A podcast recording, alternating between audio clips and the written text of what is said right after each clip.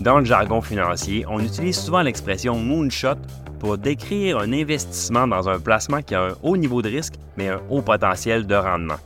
C'est en référence, bien sûr, à la mission d'alunissage d'Apollo, qui avait, elle aussi, un haut risque mais un haut potentiel de rendement. Cette mission, qui avait été menée par les astronautes Neil Armstrong, Buzz Aldrin et le troisième, un petit peu moins connu, Michael Collins. C'était une victoire importante des États-Unis contre l'Union soviétique pendant la guerre froide.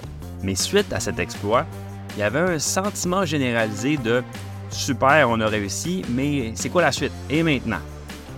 Pendant un certain temps, le programme Apollo s'est continué. On a eu six des sept missions suivantes qui ont réussi à poser sur la Lune. Mais l'intérêt du public s'est émoussé avec le temps. Les contraintes budgétaires ont conduit même à l'annulation des dernières missions qui étaient prévues. La question est et maintenant se posait à la NASA, il fallait trouver un autre projet. Bien qu'il y ait eu d'autres réalisations dans le domaine de l'exploration spatiale, il n'y a eu aucune autre qui a égalé l'impact culturel et historique du premier alunissage. Ce sentiment de super et maintenant se manifeste souvent dans divers domaines après une réalisation importante. Ça témoigne de la tendance, de la nature humaine même, à toujours regarder vers l'avant, à chercher de nouveaux objectifs une fois que les précédents ont été atteints. Eh bien, le marché boursier, ça ressemble beaucoup à ça.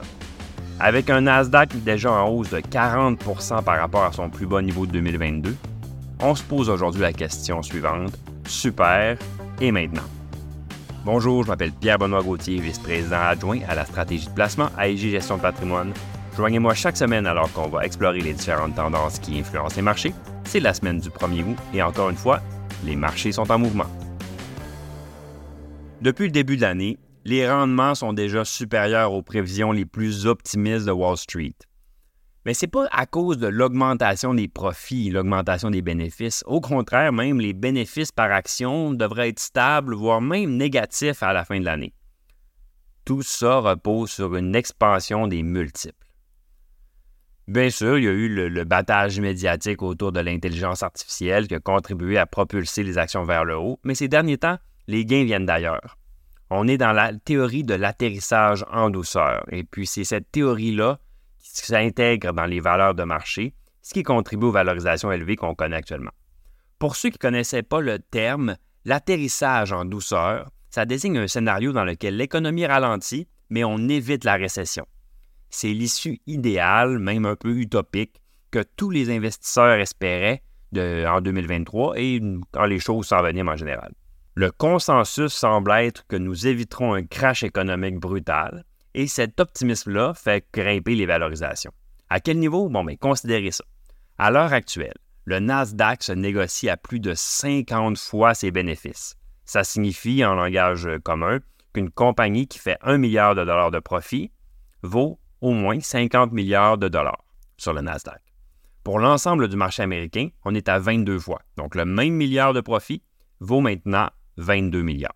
Les moyennes historiques de multiples sont plus proches d'autour de 16 fois. Donc, on est beaucoup plus élevé qu'à l'habitude.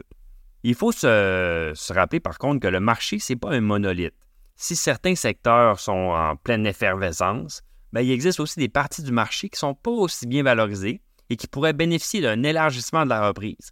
Ces secteurs-là offrent des opportunités aux investisseurs stratégiques prêts à aller à contre-courant.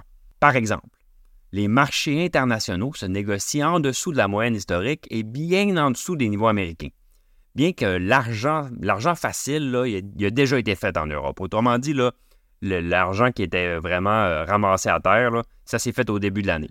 Mais il reste encore probablement un peu d'énergie dans cette transaction-là si on est dans un, bel et bien dans un scénario d'atterrissage en douceur. Même chose pour le Canada et les marchés émergents. Au Canada, Éviter une récession mondiale, c'est une bonne chose pour le pétrole, pour les matériaux, même évidemment pour l'économie en, général. Donc, même si l'économie canadienne elle-même peut être plus faible, si on évite la récession mondiale, c'est quand même un gros pas à l'avant. Pourtant, les actions canadiennes se négocient encore à un niveau assez attrayant par rapport à leurs homologues du Sud. Ces régions-là, bien qu'elles ne soient pas à l'abri des tendances économiques mondiales, souvent vont agir un petit peu différent du marché américain l'optimisme n'est pas aussi fort ici en Europe qu'il l'est aux États-Unis, mais une économie américaine forte devrait également profiter aux économies du Canada et de l'Europe par une espèce d'effet d'halo. Aux États-Unis, c'est la même chose. il y a certains secteurs qui sont à la traîne de la reprise générale. Bien, ceux-ci pourraient potentiellement bénéficier d'une reprise plus large du marché. Cette, situation-là, par contre, elle se résout très rapidement. On ne sait pas quelque chose qui va prendre des mois à s'accomplir. Ça, se fait rapidement. On l'a vu dans les dernières semaines déjà. Euh, à titre d'exemple, l'indice Dow Jones, qui est un indice plus industriel que le Nasdaq et plus techno, mais il a connu une hausse record de 13 jours consécutifs de hausse. Les valeurs financières, les valeurs industrielles, euh, bien d'autres secteurs plus cycliques gagnent du terrain par rapport aux secteurs plus défensifs. Dans le balado, on a déjà parlé par le passé à quel point les, grands géants de la tech étaient maintenant rendus quasiment des attraits défensifs. Eh bien là, on voit que les cycliques gagnent du terrain. Malgré ces opportunités, par contre, il est prudent d'être conscient de certaines tendances saisonnières qui ont historiquement influencé les marchés boursiers. On commence le mois d'août, on approche de septembre, il faut garder à l'esprit que c'est les deux mois historiquement les plus faibles de l'année. Donc, c'est une période où les investisseurs, surtout ceux qui craignent un repli, qui trouvent que le marché est allé trop loin, trop vite, ben, ils pourraient être enclins à prendre des bénéfices, prendre leurs profits et sortir de leur position. Ça ne veut pas dire qu'il faut éviter d'investir pendant ces mois-là, loin de là, même au contraire. La compréhension de ces tendances permet aux investisseurs de se positionner tout en profitant des opportunités d'achat qui peuvent se présenter. Donc, en conclusion, bien qu'un atterrissage en douceur puisse être prévu et qu'on approche des mois de l'année les plus faibles de point de vue historique, il existe encore des secteurs et des régions prêts à bénéficier d'un rebond plus large du marché. Le potentiel de hausse est là. Il faut juste creuser un peu plus pour le trouver. Merci d'avoir été avec nous.